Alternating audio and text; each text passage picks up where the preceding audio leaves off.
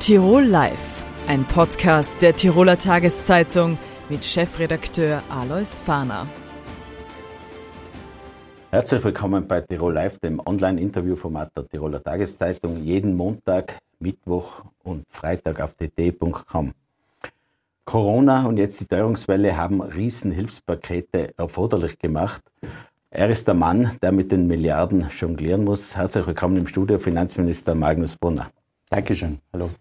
Herr Finanzminister, beim letzten Interview im Vorjahr waren Sie mit Krücken da. Kürzlich ist es, glaube ich, noch schlimmer ausgegangen, ein E-Scooter-Unfall. Wie geht es Ihnen denn jetzt?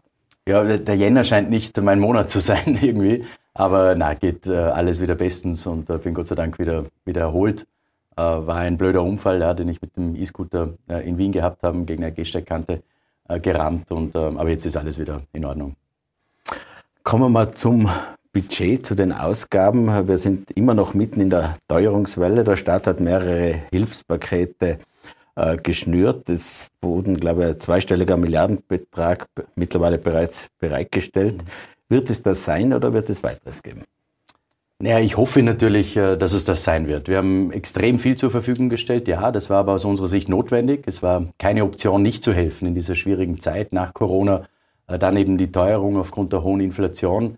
Ähm, und es war durchaus notwendig. Aber, und das muss man auch dazu sagen, der Staat kann nicht 100 Prozent aller Krisen dieser Welt kompensieren. Und wir müssen dringend äh, wieder zu nachhaltigen Budgetpfaden zurückkehren. Und zwar nicht aus Selbstzweck oder weil es so gut klingt, sondern um uns Spielräume zu schaffen für zukünftige Krisen, sowohl auf nationaler Ebene als auch auf europäischer Ebene. Und dafür treten wir ein, setzen uns ein. Wir haben vieles auf den Weg gebracht, das erst jetzt wirksam geworden ist. Gerade auch strukturelle Maßnahmen, Abschaffen der kalten Progression beispielsweise, die Steuerreform, die jetzt nochmal wirksam ist. Also das sind Maßnahmen, wo die Menschen unmittelbar profitieren. Das ist wichtig und gut. Ähm, aber wie gesagt, wir sollten das Budget mittelfristig wieder im Auge behalten. Äh, das Geld wächst nicht auf den Bäumen. Wir haben auf dem, im Finanzministerium keine Gelddruckmaschine im Keller, sondern äh, das ist das Geld der Steuerzahlerinnen und Steuerzahler. Und da müssen wir sorgfältig damit umgehen. Wenn wir da einen Rückblick wagen, auch auf Corona, da wurden ja, glaube ich, Beträge bis zu Sie werden mich korrigieren, an die 50 Milliarden Euro ausgegeben, um da die Auswirkungen auf Wirtschaft, auf die Bevölkerung abzufedern. Da waren wir international sehr im oberen Bereich. Manche sagen auch, da waren wir zu hoch. Es gibt ja auch Kritik, zum Beispiel Rechnungshof und so weiter. Mhm. Waren wir da zu großzügig? Ja, es ist im, im, Rückspiegel der Geschichte natürlich immer leicht äh, zu sagen, was hat nicht so ganz funktioniert. Und deswegen hat der Bundeskanzler Nehammer jetzt sozusagen die Aufarbeitung ähm, auch angeregt. Äh, das ist, glaube ich, wichtig und gut. Man kann immer gescheiter werden äh, im Nachhinein. Das sollte man auch äh, aus meiner Sicht. Ich glaube, was damals auf den Weg gebracht worden ist, ja, war großzügig. Wir haben die Unternehmen gut unterstützt, auch die Bevölkerung. Ähm, und dann haben wir gesehen, dass das ja auch gewirkt hat. Also wir hatten Wachstumszahlen im Jahr 2022 bei 4,8 Prozent bundesweit. Tirol war übrigens noch weiter oben, ist sehr gut gegangen. Die Arbeitslosenzahlen sind sehr nieder. Also es hat uns gezeigt, dass wir vielleicht nicht alles richtig gemacht haben, aber vielleicht auch nicht so viel falsch. Der frühere Finanzminister und auch Bundeskanzler Kurz haben gesagt, koste es, was es wolle. Dieser Ansatz hat sich da bewährt. Naja, es war, wie gesagt, im Nachhinein ist es äh, leicht zu kritisieren. Es war damals äh, notwendig, schnell zu helfen, intensiv zu helfen. Ähm, ich habe ein bisschen einen anderen Zugang. Ähm, ich gehe davon aus, dass wir das zur Verfügung stellen sollten, was notwendig ist. Ähm, so, jetzt kann man sagen, die Situation war damals eine, eine andere. Äh, will ich jetzt im Nachhinein auch nicht ähm, irgendwie gescheit reden, sondern äh, es war damals, wie es war. Und jetzt haben wir andere Zeiten, jetzt haben wir andere Herausforderungen mit der Teuerung, mit der hohen Inflation. Und dort stellen wir das zur Verfügung, was notwendig ist. Aber wie gesagt, 100 Prozent aller Krisen können wir nicht kompensieren. Es war diese Woche die schwedische Botschafterin bei uns in der DT-Redaktion. Schweden hat ja eher einen liberalen Weg gemacht, ohne Lockdowns. Die Schweiz ist in diesem Winter, wo bei uns der Tourismus stillgelegt wurde, auch gelaufen im Tourismus. Letztlich sind die doch irgendwie besser durch die Krise gekommen, als wir, die wir zum Beispiel 5 Milliarden Euro allein für Corona-Tests ausgegeben mhm. haben. Naja, besser durch die Krise gekommen äh, ist natürlich ähm, relativ auch. Also wie gesagt, unsere Wachstumszahlen 2022 waren äh, enorm gut. Auch die Arbeitslosenzahlen sind niedriger wie in vielen anderen Staaten. Die Schweiz würde ich jetzt nicht so vergleichen, weil die natürlich andere Voraussetzungen haben. Schweden schon, ja ähm, als Mitgliedstaat der Europäischen Union. Ähm, ja, wie gesagt, die Schweden sagen auch, auch meine Kollegin äh, auf Brüsseler Ebene, dass sie einiges falsch gemacht haben, vielleicht einiges richtig gemacht haben. Das wird bei uns auch so sein. Im Nachhinein äh, ist man immer gescheiter. Ähm, aber man muss sich schon abstimmen, auch auf die Zukunft. Äh, wenn andere Krisen kommen, und das versuchen wir auf europäischer Ebene, ich würde mir nur ähm, etwas mehr von der Europäischen Union, von der Kommission dann auch erwarten, um gemeinsam vorzugehen. Weil wir gehen alle nach Brüssel, setzen uns zusammen und sagen, wir müssen treffsicherer werden, wir müssen zielgerichteter äh, werden, wir müssen unsere Maßnahmen abstimmen. Und dann fährt jeder in sein äh, Heimatland nach Hause und tut das, was er glaubt oder sie glaubt, äh, das notwendig ist. Und da sollte die Kommission vielleicht ähm, etwas ähm, mehr in die Gänge kommen. Könnte man als Lehre vielleicht mitnehmen, äh, wenn in Österreich Krisen da sind, ist der Staat sehr großzügig, aber es vielleicht äh, die andere Seite der Medaille, wir haben jetzt irgendwie eine Vollkaskomentalität. Die Bevölkerung wartet darauf, auch Teile der Wirtschaft, der Staat alles richten wird. Aber es wird er nicht ewig können, oder? Ja, das ist eine, eine große Herausforderung. Diese Vollkaskomentalität äh, ist aufgrund der Corona-Hilfen und dann natürlich in die Teuerungs-, Antiteuerungsmaßnahmen äh, durchaus in der Bevölkerung ähm, aus meiner Sicht zu stark geworden. Äh, da müssen wir dagegenhalten. Wie gesagt, man kann auf Dauer nicht alles finanzieren. Wir müssen wieder zu nachhaltigen Budgetpfaden auch zurückkehren und diese Vollkasko-Mentalität, die in der, in, in der Meinung der Bevölkerung sich etabliert hat, auch der Unternehmen, ja, da haben Sie vollkommen recht, da müssen wir dagegen ankämpfen, weil wir müssen das Geld der Steuerzahlerinnen und Steuerzahler auch wieder mehr wertschätzen lernen. Äh, das ist äh, mein Zugang und da kämpfe ich auch dafür. Äh, ist nicht leicht. Die Politik ist zum Teil natürlich auch mitschuld an dieser Vollkasko-Mentalität, die es gibt. Ähm, und da müssen wir dagegenhalten.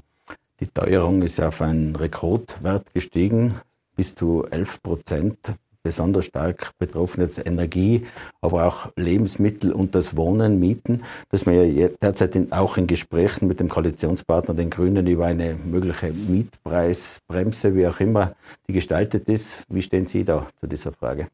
Ja, ich verstehe die Diskussion, dass man äh, darüber diskutieren muss, wie die Anpassung funktioniert. Äh, ist es der VPI? Ist es, ist es, welche Valorisierung wird da hergenommen? Also ich verstehe das durchaus. Äh, man muss nur aufpassen und vielleicht ein bisschen seriöser und mehr in die Tiefe gehen in dieser Diskussion, weil es gibt die Richtwertmieten auf der einen Seite, ähm, es gibt den, den öffentlichen Wohnbau auf der zweiten Seite und dann gibt es den freien Markt auch noch.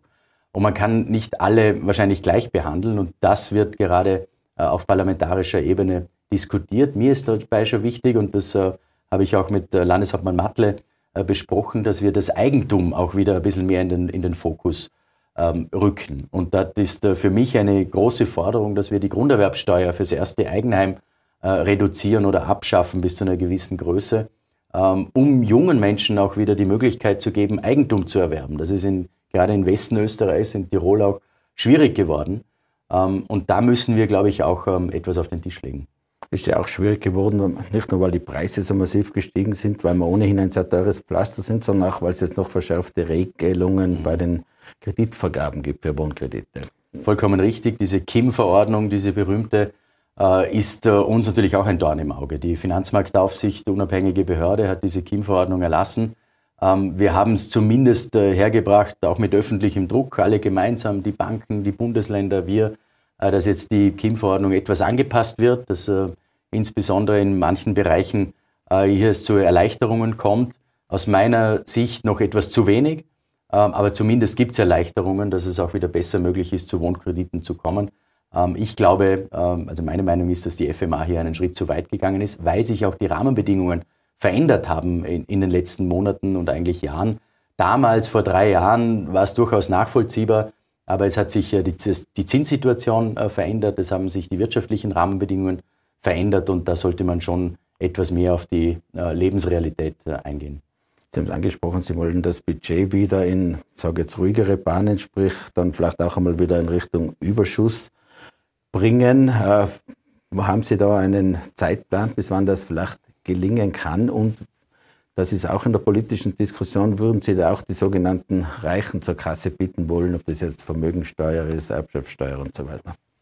Also prinzipiell halte ich von neuen Steuern äh, nicht viel. Ähm, ich glaube auch nicht, dass äh, neue Steuern ein Budget ähm, sanieren würden. Das ist eine Diskussion, die oft etwas oberflächlich aus meiner Sicht geführt wird. Ähm, das Zweite, wie schaut es aus in den nächsten Jahren? Äh, wir haben die Situation, dass wir, sollte nicht eine neue Krise auf uns zukommen, wir in den nächsten Jahren bis 2026 die Schuldenquote auf circa 72 Prozent von jetzt knapp 80 Prozent bringen werden.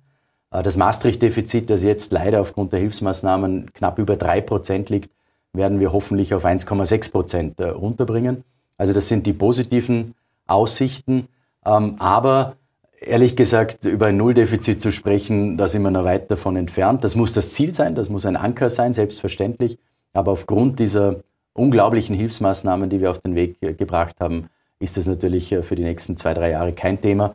Äh, trotzdem müssen wir in Richtung weniger Verschuldung und weniger Defizit kommen und das schaut nicht so schlecht aus momentan. Werden wir schauen, wie sich dann die Krisensituationen auch weiterentwickeln.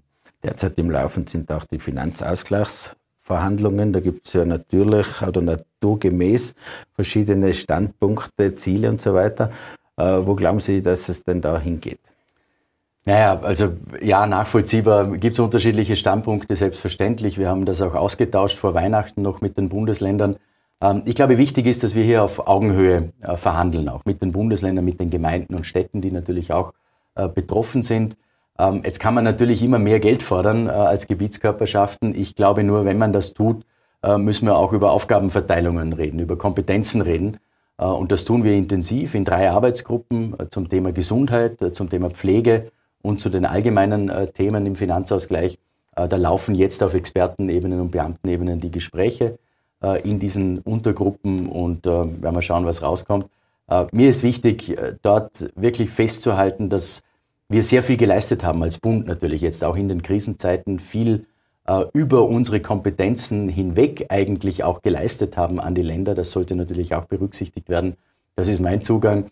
Ja, wir haben die Standpunkte ausgeteilt ähm, und ähm, uns unterhalten und jetzt schauen wir, wie wir am Schluss äh, das auf, die, auf den Boden bringen. Kommen wir noch kurz zur Bundeskoalition. Da liegt man in Umfragen sowohl ÖVP als auch die Grünen nicht berauschend. ÖVP nur auf Platz drei. Angenommen, die Koalition hält bis zum Ende der Legislaturperiode, wie will man denn da wieder auf Platz 1 kommen? Ist das überhaupt noch möglich oder ist der Zug abgefahren? Ähm, nein, ich glaube nicht, dass der Zug abgefahren ist. Ähm, es ist eine schwierige Situation, überhaupt keine Frage, aber ich glaube, mit äh, seriösem Arbeiten, äh, mit den Projekten, die wir noch vorhaben, auch äh, was Entlastung der Bevölkerung betrifft, äh, glaube ich schon, dass die Menschen uns das Vertrauen äh, wieder zurückgeben. Es ist schwierig, ja, viel Vertrauen wurde verspielt. Ähm, und unser Job ist es jetzt, dieses Vertrauen wieder zurück äh. Als Volkspartei auch. Wir haben ein gutes Verhältnis mit unserem Koalitionspartner. Ich gehe davon aus, dass das bis 2024 äh, auch hält. Und ähm, ja, dann werden wir sehen, was in den, in den nächsten eineinhalb Jahren noch so alles passiert. Mein Zugang ist immer seriös weiterarbeiten, den Mensch, die Menschen überzeugen, dass sie uns das Vertrauen wiedergeben. Ich glaube, mehr kann man nicht machen und das ist unser Job. Aber weit schlechter ist das Verhältnis zur FPÖ, die derzeit auf Platz 1 liegt, und auch zur SPÖ. Die wären ja dann die möglichen Koalitionspartner. Naja, das ist natürlich, äh, nach außen wird das oft auch so dargestellt. Äh, wir haben in der Sozialdemokratie äh, Partner, die Freiheitlichen sind momentan in einer etwas anderen Situation und anderen Strategie anscheinend auch.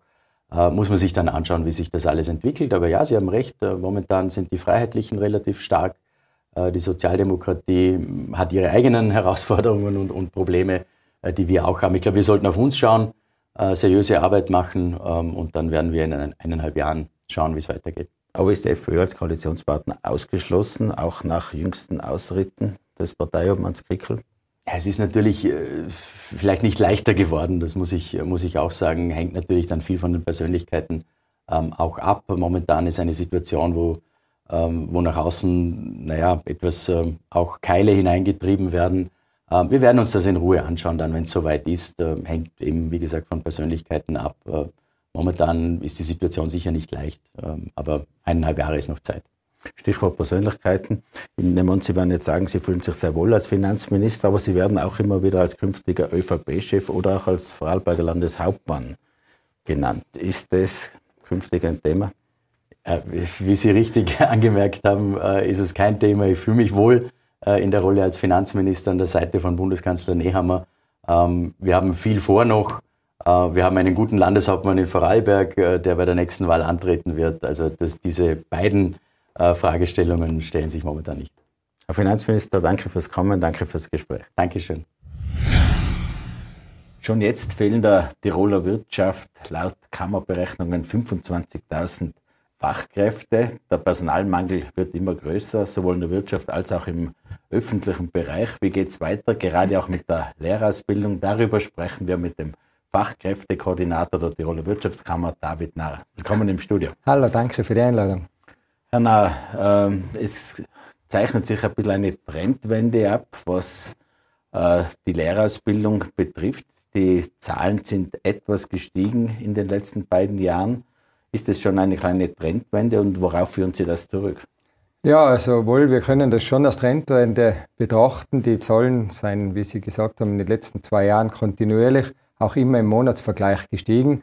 Also diese Corona-Delle konnten wir abschütteln und es zeichnet sich ein positiver Trend aus, äh, damit dass immer wieder mehr junge Menschen mit einer Fachberufslehre beginnen in Tirol, aber auch in ganz Österreich. Der Trend ist überläufig auf alle Bundesländer. Ja, und zurückführen kann man das wohl auf die attraktive Ausbildung. Äh, die Tiroler Lehrbetriebe äh, bilden immer besser aus. Es gibt immer mehr ausgezeichnete Tiroler Lehrbetriebe. Natürlich macht auch die Not des Fachmanns und der Fachfrau einiges aus. Die Gesellschaft, der Gesellschaft ist einfach bewusster wieder geworden, wie wichtig diese Dienstleistungen sind. Äh, auch die Tiroler Fachberufsschulen machen einen sehr guten Job. Und summa summarum haben wir einfach mit der dualen Ausbildung ein tolles Ausbildungsheft in der Hand, das funktioniert.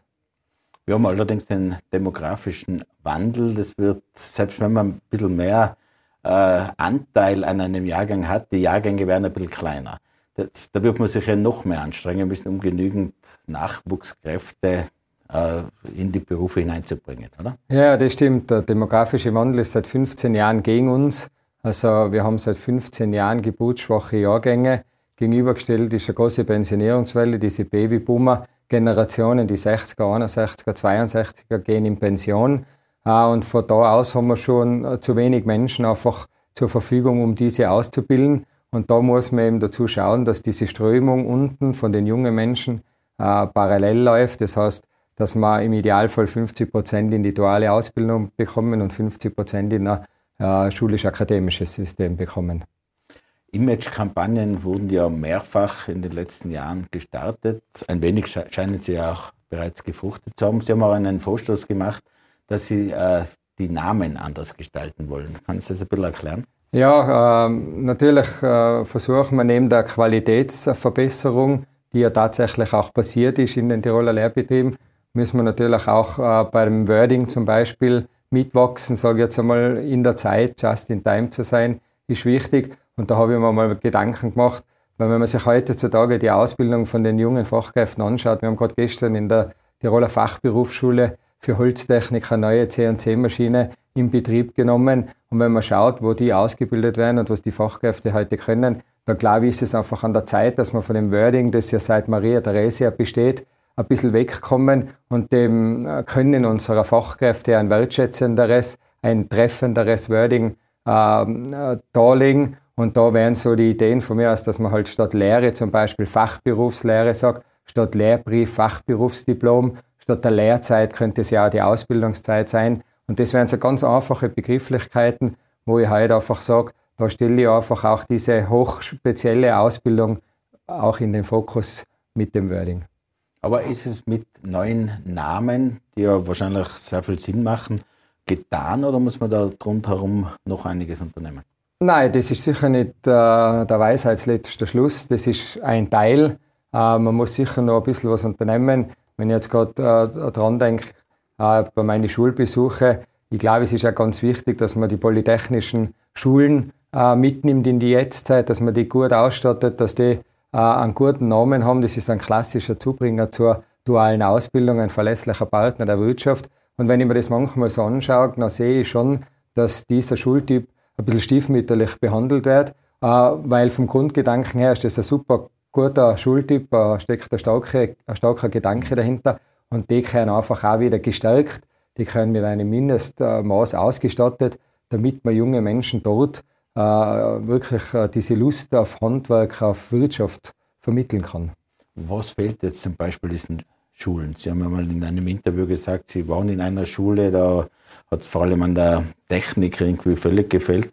Ja, eben. Also ich darf mal sagen, in diesen Schulen mag nicht überall sein, äh, kann ich nicht beurteilen, aber da, wo ich war, da fehlt es einfach schon an den Ausstattungen. Äh, es muss doch heute normal sein, dass so eine Schule einen guten PC-Raum hat, Tablets hat, damit wir gute Werkstätten haben äh, mit guten Maschinen, damit da Holz, Metall, Materialien da sind, mit denen man arbeiten kann. Vielleicht ein Schaufenster, dass man halt so die ganze Wirtschaft ein bisschen widerspiegelt. Und da können halt auch die Lehrer dementsprechend ausgestattet, dementsprechend geschult. Wir seitens der Wirtschaft sind gerne dabei, äh, da auch Hilfestellung zu leisten, dass wir diese Lehrer auch mitnehmen in realwirtschaftlichen Betrieben, dass wir ihnen sagen, um was es geht. Und ich glaube, das ist die Grundwurzel, dass man sie eben sehr gut ausstattet, dass die Jugendlichen da gut arbeiten können. Die Schaffung von zeitgemäßeren Namen wurde bereits angesprochen. Ein weiteres Thema, das aus der Wirtschaft auch immer wieder kommt, ist irgendwie äh, auch die finanzielle Gleichstellung, was die Ausbildung, die Bildung betrifft, weil jemand, glaube ich, der Meister wird, muss doch einige tausend Euro auf den Tisch legen. Ja, das ist natürlich auch sicher eine Ungerechtigkeit, die ich nicht mehr verstehe, muss ich ganz ehrlich sagen, und auch neben mir ganz viele andere nicht. Und das ist einfach diese Gleichstellung des dualen Systems, also der Fachberufslehre und dem schulisch-akademischen. Und wenn ich da ein, zwei Begrifflichkeiten ausgreifen darf, äh, es kann doch nicht sein, heutzutage, dass jemand, der was in eine Schule geht und dann eine, einen Lehrberuf erlernt, eine Anrechenzeit bekommt, aber jemand, der im gleichen System die duale Ausbildung gemacht hat und dann in die Schule geht, der kriegt keine Anrechenzeit. Also da sieht man einfach, dass die, die, die praktische Ausbildung unter der theoretischen gestellt ist. Und der zweite Punkt ist sicher bei Meister- und Befähigungsprüfungen, wie Sie das angesprochen haben, äh, sind dies die einzigen, die eine Prüfungsgebühr errichten müssen. Jetzt ein junger Mensch, der was in die Lehre geht, der was einen, einen Beruf erlernt, zahlt vom ersten Tag an auch in das System ein mit seinem Gehalt. Das ist ja alles gut und richtig. Aber dann ist er der Einzige, der was für seine Fachprüfung eine Prüfungsgebühren errichten muss. Und das ist, glaube ich, eine Ungerechtigkeit und eine Ungleichstellung, die einfach nicht mehr Platz hat äh, heutzutage. Und wenn man da sagt, äh, jeder, der was eine HTL zum Beispiel oder eine universitäre Prüfung macht, der kann das ja sozusagen ohne Prüfungsgebühr machen dann muss ich das aber auf dieser Ausbildungsschiene auch äh, machen. Dann habe ich wieder äh, ein Gleichgewicht geschaffen zwischen den Ausbildungen und das ist ganz wichtig. Bei der Meisterprüfung wird es ja noch teurer. Die Meisterprüfung wird es natürlich noch teurer. Wenn man sich heute weiterentwickelt als Facharbeiter, sage ich jetzt mal als junger Facharbeiter, hat man seine Gesellenprüfung und dann will man sich fachlich weiterentwickeln, geht in die Meisterprüfung. Und wenn ich jetzt da so schaue, ich sage jetzt einmal im Schnitt, ohne dass Sie mir jetzt auf den Betrag festnageln, aber die Meisterprüfung für Installationstechniker, da reden wir mal vom Meisterkurs, bis man alles hat, bis man zur Prüfung hinkommt, von 14.000 Euro. Auch das muss sich der Facharbeiter wieder selber zahlen oder der Betrieb zahlt es ihm und dafür muss er sich halt verpflichten. Aber äh, da sieht man schon auch, was das für eine massiven Kosten sein. Bei 14.000 Euro circa hat er dann noch Prüfungsgebühren zu errichten. Das sind wieder über 500 Euro. Und da ist es einfach nicht mehr, das ist einfach nicht mehr greifbar. Hat man aus Sicht der Wirtschaft den Eindruck, dass man zwar die duale Ausbildung auch international sehr gerne herzeigt, dass Österreich da neben, glaube ich, Deutschland und anderen Ländern vorne dabei ist. Ein System, das andere gar nicht so haben. Aber dann in der tatsächlichen Behandlung irgendwie, dass man da wie zweite Klasse behandelt wird. Ja, tatsächlich ist es so, dass Österreich bei den Euro- und World Cups, also bei den Europa- und Weltmeisterschaften, immer die erste Geige spielt. Wir sind eigentlich nahtlos die erfolgreichste Nation. Auch Deutschland liegt da hinter uns. Gell? Und gerade Tiroler Teilnehmer sind überaus erfolgreich. Wir haben gerade letztes Jahr wieder bei den World Skills einen Weltmeister gehabt aus dem Zillertal. Ähm, da sieht man schon, wie gut wir ausbilden und wie gut dieser, dieser Ort ist für fachliche Ausbildung.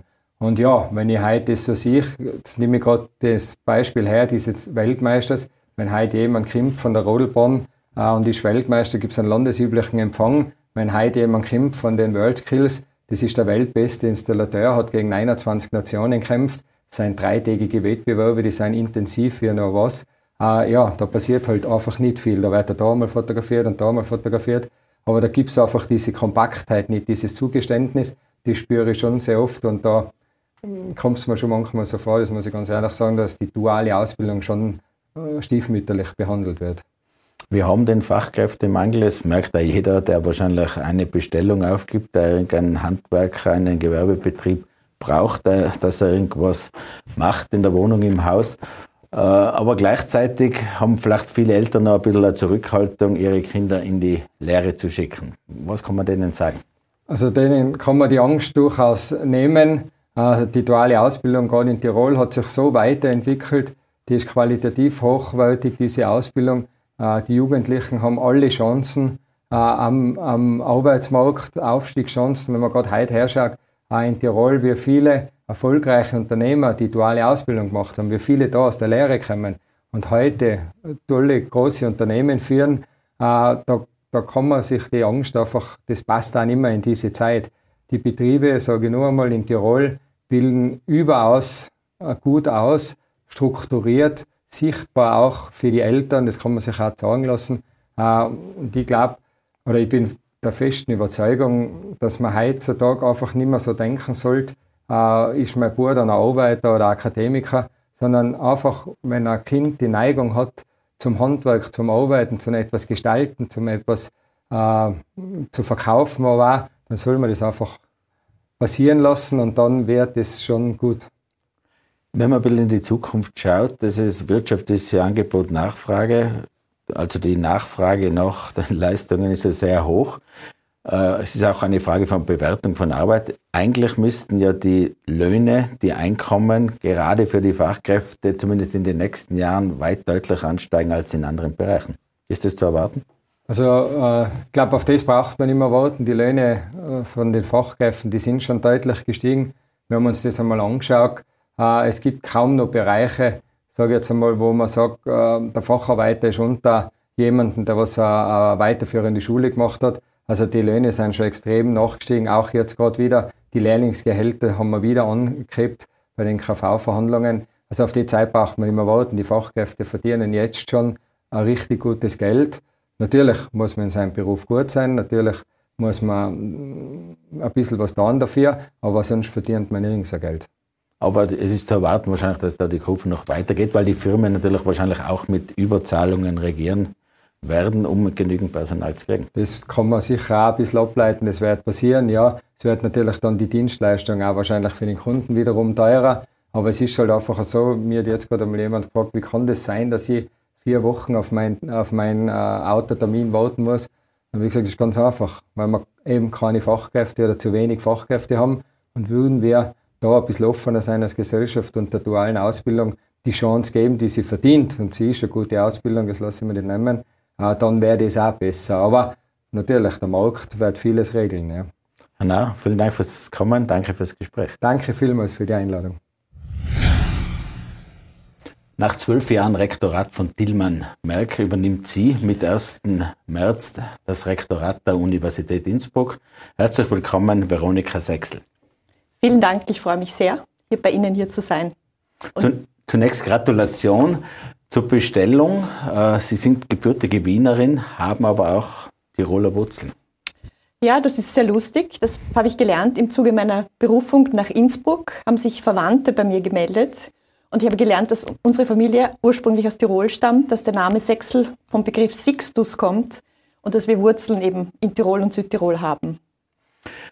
Frau Sechsel, äh, was haben Sie sich denn vorgenommen an der Universität Innsbruck? Weil zwölf Jahre Rektorat in meinem Merk ist natürlich eine sehr lange Zeit. Da ist vielleicht auch einiges fix eingefahren.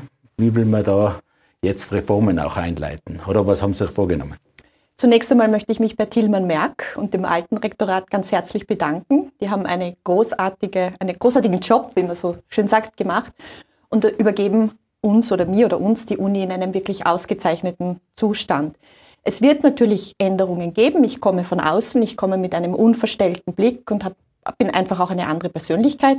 Eine der großen Änderungen ist, dass wir das Vizerektorat für Personal auflösen und dass ich die Personalagenten zu mir hole, ins Rektorat hole. Warum tue ich das? Ich bin der Ansicht, dass das Personal und die Menschen das Herz einer Uni sind, das Zentrum einer Uni sind und darum möchte ich das sehr eng bei mir haben. Das hat Platz gemacht, ein Vizerektorat für Digitalisierung und Nachhaltigkeit einzurichten. Und damit habe ich vielleicht die beiden größten initialen Veränderungen bereits genannt. Sie sind eigentlich Medizinerin, Pharmakologin und äh, noch weitere Fachgebiete. Ist das ein Vorteil, wenn man dann quasi von außen kommt? Immerhin ist die Universität Innsbruck ja getrennt. Ich sehe das als enormen Vorteil. Also erstens muss man sagen, ich habe eben diesen unverstellten Blick von außen. Das ist ein Riesenvorteil. Und da muss man zwei Dinge getrennt betrachten. Das eine ist, dass die Medizin natürlich sehr eng verwoben ist mit vielen Fächern, die in der Universität Innsbruck abgebildet sind. Die Medizin ist eng verwoben mit der Chemie, mit der Pharmazie, mit der Biologie, aber auch mit der Philosophie. Wir brauchen Medizinethik, mit der, mit, dem, äh, mit der Juristerei. Wir brauchen einen rechtlichen Hintergrund in der Medizin. Also wir haben viele Dinge in der Medizin, die in der Uni Innsbruck abgebildet sind. Und das Zweite ist, ich war in den letzten Jahrzehnten, kann man jetzt schon fast sagen, auch in der universitären Selbstverwaltung tätig. Ich bin Senatsvorsitzende gewesen, ich war Uniratsmitglied. Also ich glaube, ich habe Erfahrung darin, wie Uni funktioniert. Und das, glaube ich, sind gute Voraussetzungen, diese Uni jetzt zu übernehmen. Die Universität Innsbruck hat ja, glaube ich, mehr als 5000 Mitarbeiterinnen und mhm. Mitarbeiter, ein sehr großer Brocken sozusagen. Wo wollen Sie denn die Uni hinsteuern? Ich würde das jetzt nicht als großen Brocken bezeichnen. Ich finde, es ist eine sehr schöne Aufgabe. Mehr als 5000 Mitarbeiterinnen und mehr als 28.000 Studierende. Also ein großes Schiff, das da zu leiten ist. Ich denke, dass dieses Schiff Universität Innsbruck sehr gut unterwegs ist und sehr ruhig steuert. Wir werden das zunächst einmal in aller Ruhe übernehmen und uns dann überlegen als Team, welche kleineren Änderungen wir hier und da einführen möchten. Sie haben selbst nach Ihrer Bestellung von unsicheren Zeiten gesprochen, auf die die Unis zusteuern. Was haben Sie da konkret gemeint? Nur die finanzielle Frage? Ja, in erster Linie natürlich die finanzielle Frage. Die wurde ja mittlerweile einmal für das Jahr 2023 geklärt. Also die, das Jahr 2023 ist in trockenen Tüchern, trockenen Tüchern ist gesichert. Äh, für das Jahr 2024 müssen wir noch diskutieren, also da sind noch Fragen offen. Aber ich bin sehr zuversichtlich, dass es im Personal keinerlei Einsparungen geben wird und dass wir sicher und ruhig durch die nächsten Jahre kommen werden. Es gibt ja massive Kostensteigerungen ja. von der Energieseite, aber wahrscheinlich ja. auch von der Personalseite und anderen äh, Kostenbrocken, wenn ich es einmal so nennen würde. Der Bund hat, glaube ich, 650 Millionen Euro jetzt einmal zugesagt. Das ist mhm. nur ein. Bruchteil dessen, was die Universitäten gefordert haben. Geht es trotzdem? Sie haben natürlich recht, das ist nur ein Teil, aber es ist ja, wir sind weiter in Verhandlung und ich denke, ich bin zuversichtlich, dass da die großen Löcher noch gestopft werden können. Es werden, es werden sich Lösungen finden. Sie haben es angesprochen, äh, über 5000 Mitarbeiterinnen mhm. und die 28.000 Studenten. Äh, das ist natürlich äh, eine Massenuniversität letztlich auch, wenn man die Zahlen sich betrachtet. Wo sehen Sie das ein bisschen Spitzenuniversität, Massenuniversität und wie kommen wir da aus? Sind vielleicht Studiengebühren eine Lösung, was auch die Finanzierung betrifft? Also Studiengebühren stehen im Moment nicht zur Debatte. Das ist auch ein politisches Thema. Wir brauchen einen offenen Hochschulzugang. Ich würde die, ich weiß jetzt nicht, wie Sie den Begriff verwendet haben, ich würde sagen, wir sind eine Volluniversität und die Volluniversität hat den enormen Charme und die Größe, dass sie so viele Seiten unseres Wissens und unserer Gesellschaft abdeckt. Und das ist ein enormer Vorteil und das ist die Schönheit wirklich auch dieser Universität. Was wir brauchen, sind natürlich auch die sogenannten Leuchttürme, wie man sie benennt. Also wir brauchen auch Bereiche, in denen wir äh, an der Spitze sind.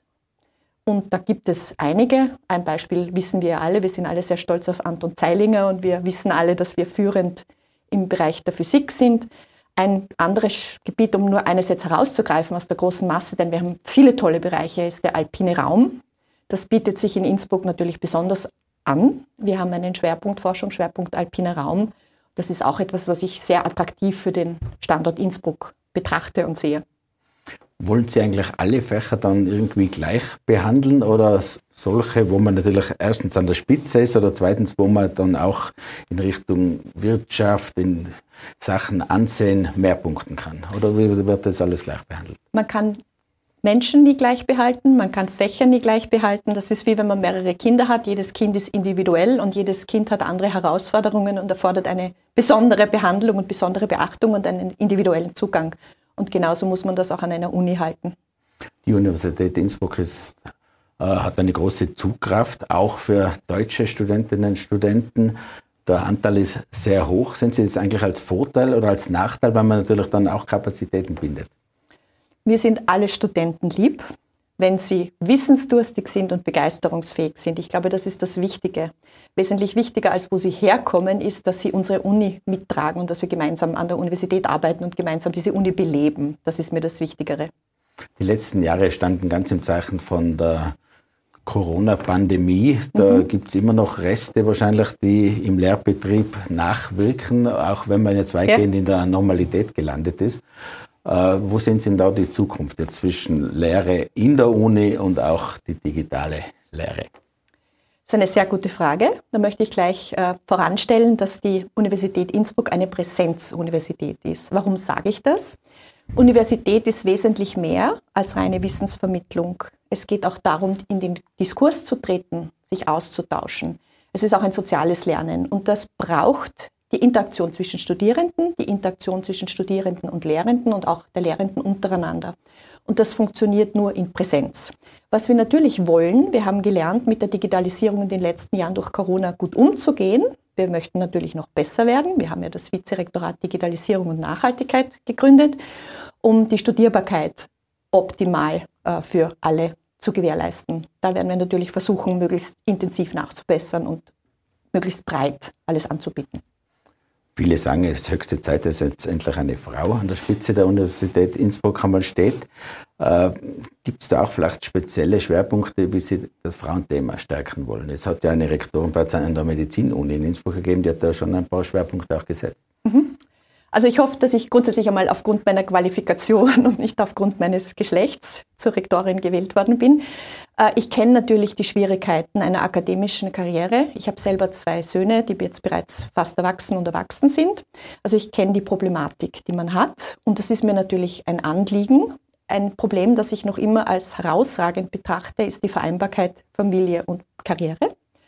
So, da werde ich sicher sehr genau hinsehen, dass wir wissenschaftliche und akademische Karrieren machbar machen für junge Frauen mit Kindern. Das ist mir ein Riesenanliegen. Das ist aber natürlich nicht das Einzige, das ist ein Punkt. Äh, was ich persönlich erleben durfte, ich habe mein erstes Kind in den USA bekommen. Ähm, da hatte ich sehr viele Vorbilder. Frauen, die Kinder hatten und wissenschaftliche und akademische Karrieren gemacht haben. Das waren meine Vorbilder. Und auch diese Role Models sind sehr wichtig. Da gibt es in Österreich noch zu wenige, da müssen wir nachholen. Aber auch das ist jetzt wieder nur ein Musik Mosaikstein eines großen gesellschaftlichen Problems, dem wir gemeinsam gegenübertreten müssen. Weil es schließen, glaube ich, mehr Frauen ein Studium ab als Männer. Mhm. Ja, da gibt es sehr viele Studien. Es gibt also die Kurven. Es ist lustig, dass Sie das sagen. Ich habe letzte Woche genau über dieses Thema auch einen Vortrag gehalten. Und man sieht sehr schön, dass ein Knick, wo uns die Frauen wegbrechen, eben dieser Beginn der, äh, der Familie, der Familiengründung ist. Da ist einiges zu tun und erstaunlicherweise hat sich in den letzten drei Jahrzehnten nicht rasend viel getan. Also hier haben wir wirklich einen enormen Handlungsbedarf. Der Vorvorrektor Karl-Heinz mhm. Düchterle, der ja, ja auch dann ja. Äh, Wissenschaftsminister war, hat auch immer wieder gemeint, eigentlich müssen sich die zwei Unis in Innsbruck wieder zusammenschließen. Da wären sie auch in den Rankings deutlich weiter vorne. Sehen Sie das ähnlich? Äh, ich glaube, die Frage eines Zusammenschlusses stellt sich momentan gar nicht. Ähm, ich wollte auch noch etwas sagen, Rankings sind wichtig, Rankings sind bedeutsam, aber ich werde mich von Rankings nicht treiben lassen, denn Rankings bilden immer nur einen Teil der Qualität einer Universität aus. Ab, vielleicht, nicht aus. Vielleicht ja. noch eine, ein Thema rund um Corona. In mhm. Teilen der Bevölkerung äh, hat die Wissenschaftsskepsis oder der Unglaube an das, was die Wissenschaft liefert, zugenommen. Leider. Sehen Sie das auch so? Ist es berechtigt oder vielleicht auch verständlich, wenn man jetzt das Ende der Pandemie sieht? Sie haben leider recht. Wir haben das Problem der Wissenschaftsskepsis. Das kann ich jetzt sozusagen nicht wegleugnen. Äh, da gibt es auch eine große Initiative der Österreichischen Akademie der Wissenschaften, die das sogenannte Wissenschaftsskeptis-Barometer eingeführt hat. Also wir werden das über die nächsten äh, Jahrzehnte auch gemeinsam beobachten, über die nächsten Jahre gemeinsam beobachten. Es gibt eine Wissenschaftsskeptis, das ist klar. Ich glaube, das Zauberwort ist Kommunikation. Wir müssen besser kommunizieren, wir müssen hier besser werden. Ich glaube, eines der Grunddinge ist, dass Wissenschaft ein Diskurs ist und dass Wissenschaft natürlich immer an der Grenze unseres Wissens entlang schrammt und dass Fehler auch zum Wissenschaft dazugehören. Also die Wissenschaft kann sich nur dann weiterentwickeln, wenn wir auch äh, bereit sind, Risiken einzugehen und zu forschen, Neuland zu erobern. Und wenn man Neuland erobert, dann passiert auch ab und zu ein Fehler. Und ich glaube, das ist auch etwas, das man den Menschen klar machen muss. Würden Sie da durchaus auch Parallelen zur Politik, aber auch den Medien sehen, die ja auch in Diskussion geraten sind, ja. was den Umgang mit Corona betroffen hat, dass man da vielleicht auch zu sehr auf eine Meinung gesetzt hat, äh, aus Unsicherheit, aus Unwissen, äh, zu Beginn zumindest heraus? Das traue ich mich jetzt ehrlich gesagt nicht zu beurteilen. Ich kann nur sagen, ich werde mich bemühen, mit den Medien möglichst gut zu kommunizieren und auch die Universität möglichst gut zu kommunizieren, in den Medien präsent zu sein und dieser Wissenschaftsskepsis etwas entgegenzuhalten. Aber bei Corona selbst, da hat es ja doch eine sehr dominante Meinung gegeben, was jetzt auch zu tun ist. Man hat ja auch die Politik beraten zum Beispiel. Mhm. Ich glaube, Wissenschaftler können die äh, Politik nur beraten, Experten können die Politik nur beraten. Die Politik zieht dann ihre Schlüsse. Was mich sehr interessieren würde, ist, dass wir jetzt einmal retrospektiv alle diese Maßnahmen analysieren und versuchen, aus dem noch zu lernen. Was war wann angebracht und was hat etwas gebracht? Das würde mich auch persönlich sehr interessieren, wie wir damit umgegangen sind und welche Schlüsse wir aus diesem Vorgehen ziehen können. Frau Rektorin, einen guten Start. Vielen Dank fürs Kommen, vielen Dank fürs Gespräch. Vielen herzlichen Dank. Ja, meine Damen und Herren, das war Tirol Live. Dankeschön, dass Sie mit dabei waren. Sie können die heutige, heutigen Gespräche gerne nachhören auf Podcast und natürlich nachlesen in der Tiroler Tageszeitung und auf dt.com. Bis zum nächsten Mal. Auf Wiedersehen. Tirol Live, ein Podcast der Tiroler Tageszeitung. Das Video dazu sehen Sie auf tt.com.